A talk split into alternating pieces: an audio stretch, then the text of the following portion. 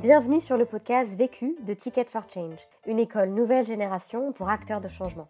Dans ce podcast, tu entendras des personnes qui ont décidé d'utiliser les 80 000 heures de leur vie qu'ils vont passer au travail pour contribuer à la résolution des enjeux urgents et importants d'aujourd'hui, notamment la lutte contre les exclusions, la transition écologique et le développement des capacités de chacun. Ils ont soit créé leur propre projet, soit rejoint un projet existant. Leur point commun à tous, ils construisent une carrière qui a du sens et de l'impact et ils te donnent leurs meilleurs conseils suite au succès et aux galères qu'ils ont vécu sur des questions bien précises. Vécu est devenu le premier podcast collaboratif fait par et pour des acteurs de changement. En effet, depuis janvier 2019, nous formons des personnes à la réalisation des épisodes que tu vas entendre, pour faciliter le partage d'expériences entre acteurs de changement à grande échelle.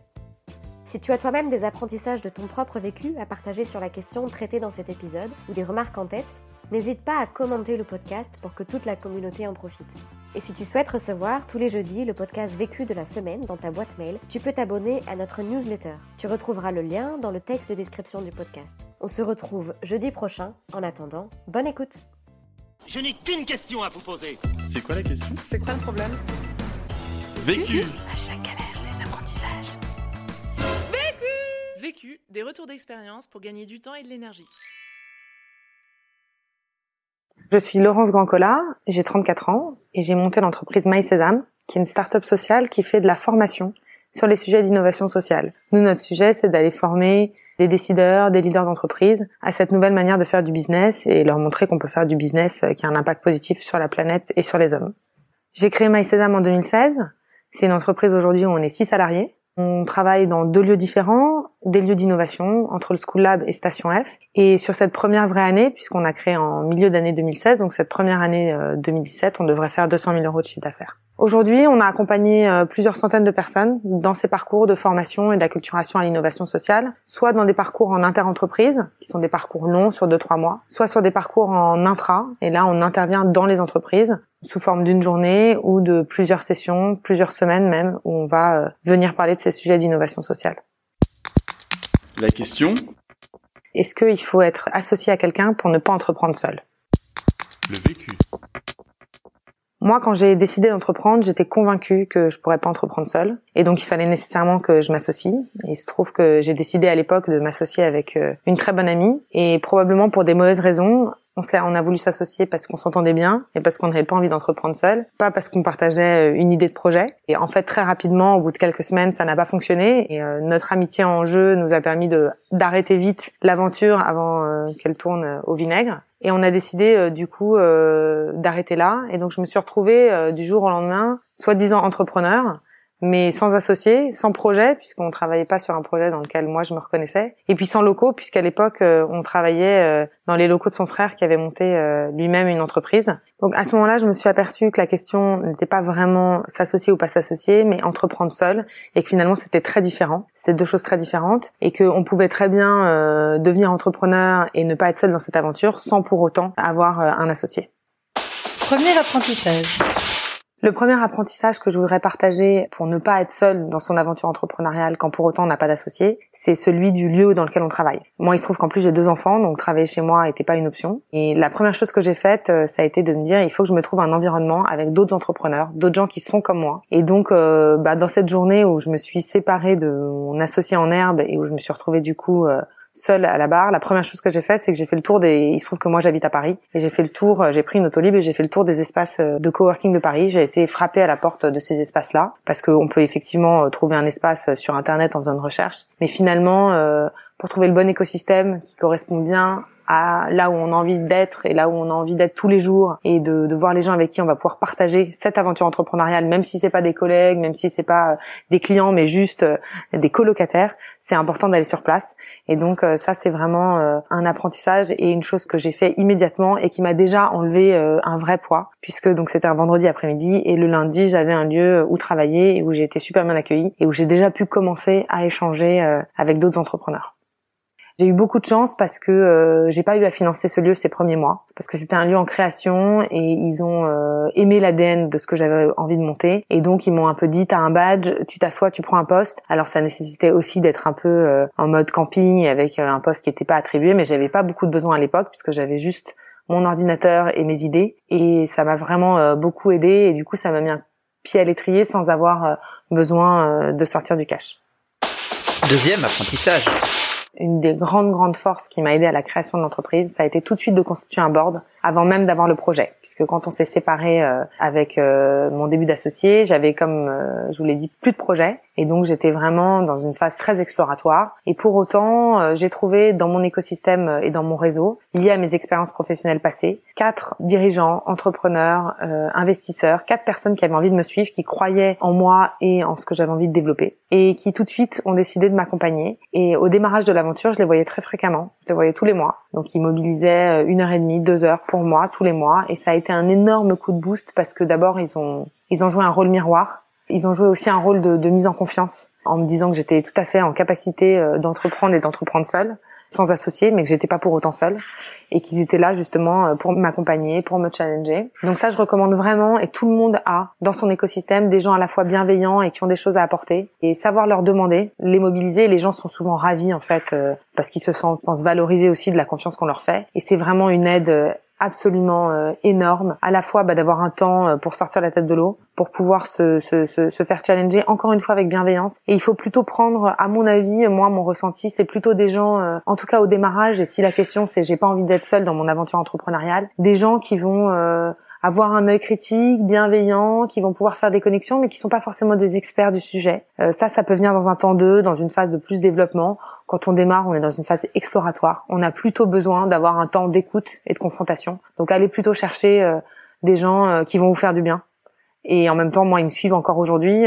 ça va bientôt faire deux ans que l'entreprise est créée. Je les vois moins fréquemment parce que maintenant j'ai d'autres relais. maintenant, il y a des salariés dans l'entreprise, donc euh, je me sens moins seule dans cette aventure entrepreneuriale. Et pour autant, il garde toujours ce, rôle de challenge, de confrontation, de prise de hauteur. Et donc, on doit se voir aujourd'hui euh, tous les trois mois, là où on se voyait tous les mois euh, à la création de l'entreprise.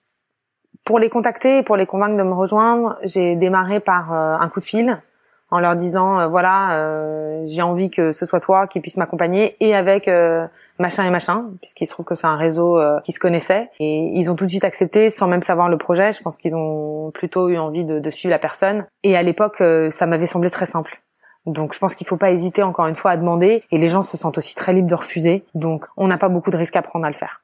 Le déroulé type d'une réunion de board, c'est en général de que moi je leur envoie un ordre du jour des points clés que je veux aborder euh, pendant la réunion. Donc je leur envoie ça quelques jours avant avec parfois de la documentation à lire. En général, euh, lors du jour du board, c'est un point d'update sur l'activité, sur les chiffres clés, etc. Qui peut prendre une demi-heure, 45 minutes, euh, voire un peu plus quand ça fait longtemps qu'on s'est pas vu. Donc c'est plutôt descendant, c'est plutôt moi qui partage pour les mettre à niveau. Et puis après, on a vraiment euh, au moins une heure sur un, point, un nœud, quelque chose que j'arrive pas à, qui va être mon positionnement entre du B2B et du B2C, où est-ce que je me situe, ma ligne de com, même si c'est pas des gens spécialisés dans la com, ils ont leur regard, ils me connaissent, mon équilibre de vie pro vie perso, des problématiques RH. Très souvent, on est sur des problématiques RH parce que finalement, euh, c'est une des choses que j'ai moins de facilité à partager avec l'équipe et sur lesquelles ils peuvent vraiment m'appuyer, sachant que sur les questions euh, de stratégie, de développement, de commercial, finalement, euh, l'équipe joue un rôle hyper prépondérant dans les décisions qu'on prend. Troisième Aujourd'hui, il y a beaucoup de réseaux aussi d'entrepreneurs qui te permettent de pas être seul dans ton aventure entrepreneuriale, même si t'as pas d'associé. Et donc moi, j'ai décidé de rejoindre le, réseau Entreprendre, qui est un super réseau d'accompagnement d'entrepreneurs, pas spécifiquement sur la thématique de l'entrepreneuriat social, même s'ils ont une section Entreprendre autrement, mais juste sur l'entrepreneuriat. Ça a été un investissement parce que au démarrage, moi, j'ai rejoint le réseau Entreprendre assez tôt en fait dans la création de, de, de l'entreprise, puisque j'ai créé l'entreprise en mars 2016 et j'ai intégré le réseau Entreprendre en septembre 2016. Donc en général, euh, ils prennent des, des, des, entrepreneurs qui ont un peu plus d'ancienneté, mais en même temps, ils sont aussi ouverts à ce type de jeunes pousses entrepreneurs. Et c'est vrai que ça m'a vachement aidé parce que au début, je l'ai fait euh, pour être tout à fait transparente pour le prêt d'honneur. Donc j'étais pas arrivée euh, au réseau entreprendre pour la dimension accompagnement. Et en fait, ce que j'en retire aujourd'hui énormément, c'est bah, le réseau de pairs. On est un peu tous dans les mêmes galères. Il y a des déjeuners avec des entrepreneurs. on est dans un club. On se voit tous les mois et on partage sur des trucs idiots de l'entrepreneur euh, euh, qui euh, est face à, à, des petites galères. Alors le premier déjeuner, tout le monde sort les gros bras, tout le monde dit oui, on est 12 dans l'équipe, bon ok, il y a 11 bénévoles et un apprenti. Au début, ça se passe comme ça, et puis après, tout le monde se livre, et tout le monde livre un peu ses galères d'entrepreneur, et donc c'est un vrai soutien pour pas se sentir seul. Le réseau entreprendre te permet aussi d'avoir un mentor, et ça aussi. pourtant, j'avais un board, mais c'est encore autre chose, c'est différent. Le mentor, on se voit en one-to-one. de façon obligatoire une fois par mois, là où j'ai aussi espacé avec le board. Et là, le mentor, moi, je l'ai choisi pour ses compétences aussi euh, d'entrepreneur digital. Donc, il m'aide à la fois sur des sujets euh, opérationnels et puis sur des sujets euh, euh, de fond, bah, là aussi de RH, de des questions que je me pose moi, ma place d'entrepreneur. Et donc, et finalement, tous les mois, ça revient vite. Et donc, on a créé une vraie relation de proximité depuis un an qu'on échange autour de petits déjeuners euh, tous les mercredis, euh, premier mercredi du mois. Donc ça, ça a été une vraie, une vraie aide et il en, il en existe beaucoup des raisons d'accompagnement. Donc je pense que ça vaut le coup d'investir, de regarder. Ça demande du temps aussi euh, pour y rentrer. Le réseau entreprendre, le processus de sélection est assez exigeant, mais ça m'a fait vachement de bien aussi parce que ça m'a forcé à me poser les bonnes questions. Probablement des questions qu'on se pose plus facilement quand on est associé, quand on est plusieurs, parce qu'on est obligé de confronter nos visions. Quand on est seul, on avance un peu euh, bien en tête et le fait d'avoir un réseau d'accompagnement qui vous pose les bonnes questions dans le processus de sélection, bah, ça vous oblige aussi euh, à vous confronter et ça permet de compenser aussi le fait de ne pas avoir d'associés. Dans le processus de sélection, ce qui m'a aussi beaucoup aidé, c'est qu'il y a sept entretiens. Alors, il y a des temps avec l'équipe du réseau entreprendre euh, qui sont intéressants sur euh, le business model, le business plan, etc. Mais moi, ce qui m'a vraiment beaucoup apporté dans ce processus de sélection, c'est qu'il y a sept entretiens en one-to-one avec des entrepreneurs. Et donc là aussi, euh, en fait, on est très peu seul quand on est un entrepreneur si on se met dans le monde de l'entrepreneuriat, parce qu'il y a plein d'entrepreneurs qui sont prêts à partager. Et ces temps du processus de sélection, c'était aussi bien euh, effectivement pour savoir si je collais avec le réseau entreprendre que moi, pour me nourrir, avoir des retours, euh, confronter. Et donc ça m'a aussi, j'aurais pas été prise dans le réseau entreprendre, j'aurais de toute façon rien perdu parce que c'était des temps hyper précieux. Quatrième apprentissage. Tout de suite embarquer des gens dans l'aventure et dans l'équipe. Alors évidemment, quand on commence, on n'a pas forcément les moyens d'embaucher quelqu'un. Mais moi, il se trouve que dans mon réseau personnel, j'avais quelqu'un qui était entre euh, deux jobs et un peu en manque de confiance en elle et qui avait une euh, casquette admin assez forte. Moi, j'ai toujours été assez averse à tout ce qui était admin. Or, quand on crée une entreprise, il y a un peu un certain nombre de trucs à faire euh, et il faut bien s'y coller. Et donc, pendant deux trois mois, on a travaillé ensemble. Elle, ça lui a remis un pied à l'étrier. Elle s'est retrouvée dans un environnement de travail aussi dynamique puisqu'elle était dans cet espace de coworking. Moi, ça m'a permis de lui ouvrir aussi mon réseau puisque c'était quelqu'un qui était un peu plus jeune. En même temps, elle était bénévole et moi, ça m'a vraiment donné un coup de pouce qu'elle m'aide euh, sur les sujets euh, de formulaire, d'administratif, de CERFA, enfin tous les trucs de, création de la boîte. Et puis surtout, on était deux. Et donc euh, moi j'avais un effet miroir et on se retrouvait le matin et on était déjà en équipe. Et donc tout de suite être en équipe, même avec quelqu'un de bénévole, c'est vraiment une aide super au moral et aussi pour vous aider à faire des trucs sur lesquels vous auriez tendance à, à procrastiner un peu parce que c'est pas ce qu'on préfère faire et en même temps, euh, quand on est entrepreneur, on doit un peu faire euh, tout de A à Z. Et donc ça, ça m'a, ça m'a vachement aidé. Et donc elle est restée euh, deux, trois mois. Certes, elle était bénévole, et du coup, c'était un vrai coup de pouce euh, pour moi. Mais en fait, euh, j'ai pu lui ouvrir mon réseau et elle a trouvé euh, le job dans lequel elle est aujourd'hui depuis un an. Bah, finalement, grâce à l'aventure My Sésame, puisqu'elle l'a rencontré dans le contexte de la boîte. Et donc, c'est super aussi enthousiasmant parce que ça a été vraiment gagnant-gagnant. Elle, elle m'a aidé à créer l'entreprise et moi, je l'ai aidé à trouver son futur job et à lui redonner confiance en elle aussi. Et donc, ça a été super aventure pour toutes les deux. Ensuite, j'ai décidé d'embaucher une stagiaire qui a rejoint l'aventure et qui a après été embauché euh, dans la boîte euh, dès que j'ai pu euh, générer un peu de chiffre d'affaires pour lui financer son salaire. Et là aussi tout de suite cette dynamique d'équipe avec quelqu'un de façon plus pérenne. Ça a été un, pour moi un grand coup de boost et un grand coup de chance aussi. Et moi j'ai tout de suite eu l'impression que c'était notre aventure entrepreneuriale. On n'était pas associés. Il se trouve que Zoé, cette personne, elle était en stage quand elle est arrivée et c'était sa première vraie expérience professionnelle. Et pour autant, pour moi, elle était aussi associée et c'était autant son projet que le mien. Et donc ça, c'est vrai que ça m'a aussi vachement aidé à être dans le sentiment d'une aventure collective. Cinquième apprentissage.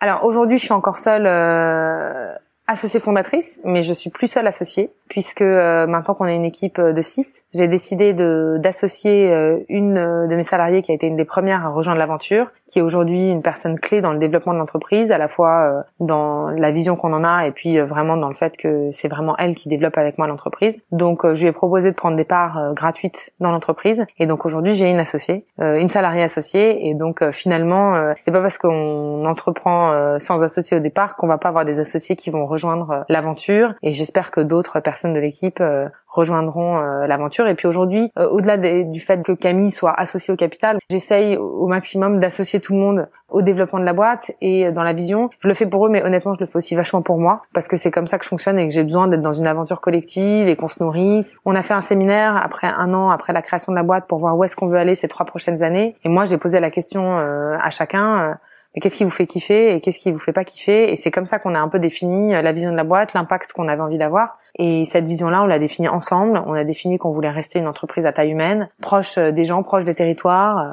pour vraiment équiper. Et ça, ça vient pas de moi. C'est beaucoup plus dynamisant de définir une vision ensemble. Et puis, c'est aussi une manière, moi, de m'assurer que euh, ces personnes qui ont joint l'équipe et qui ont joint cette aventure entrepreneuriale, bah, ils ont envie de s'inscrire là-dedans dans la durée. Conseil Pour gagner du temps. Il y a quelque chose qui me fait gagner pas mal de temps, moi, au quotidien, c'est de regarder mon agenda 15 jours à l'avance. Donc, regarder ce que j'ai dans les 15 prochains jours et de rétro-pédaler et de me bloquer des plages horaires euh, dans mon calendrier pour préparer telle intervention, tel meeting client, euh, telle prise de parole. Et euh, le fait de bloquer deux heures dans l'agenda une semaine ou 15 jours à l'avance, ça me permet de me dégager l'esprit et de savoir que j'ai un temps de préparation et de pas rester avec ce truc dans la tête à me dire, oh là là, faudra que je prépare ça, faudra que je prépare ça, faudra que je prépare ça. C'est bloqué dans l'agenda, je touche pas à ce créneau-là et du coup, euh, ça me fait gagner du temps parce que ça me fait gagner de la disponibilité euh, d'esprit. Conseil Pour gagner de l'énergie. Pour gagner de l'énergie, euh, moi j'ai besoin et j'ai toujours eu besoin de faire des trucs perso, même quand j'ai pas beaucoup de temps. Et donc moi, ce qui me donne de l'énergie, c'est ma famille, mes enfants, mon mec, et de dégager des créneaux pour le faire, faire du sport, faire faire des trucs qui ont rien à voir avec le boulot. Et parfois même dans des temps de semaine, s'allouer une heure, deux heures pour euh, voir les gens qui vous donnent la patate. Moi, il se trouve que c'est mes enfants et mon mec. L'autre question. La question sur laquelle j'aimerais beaucoup qu'un autre entrepreneur puisse m'aider, c'est comment dire non, non à toutes les sollicitations qu'on a euh, quand on est entrepreneur. Vu, Vécu. vaincu.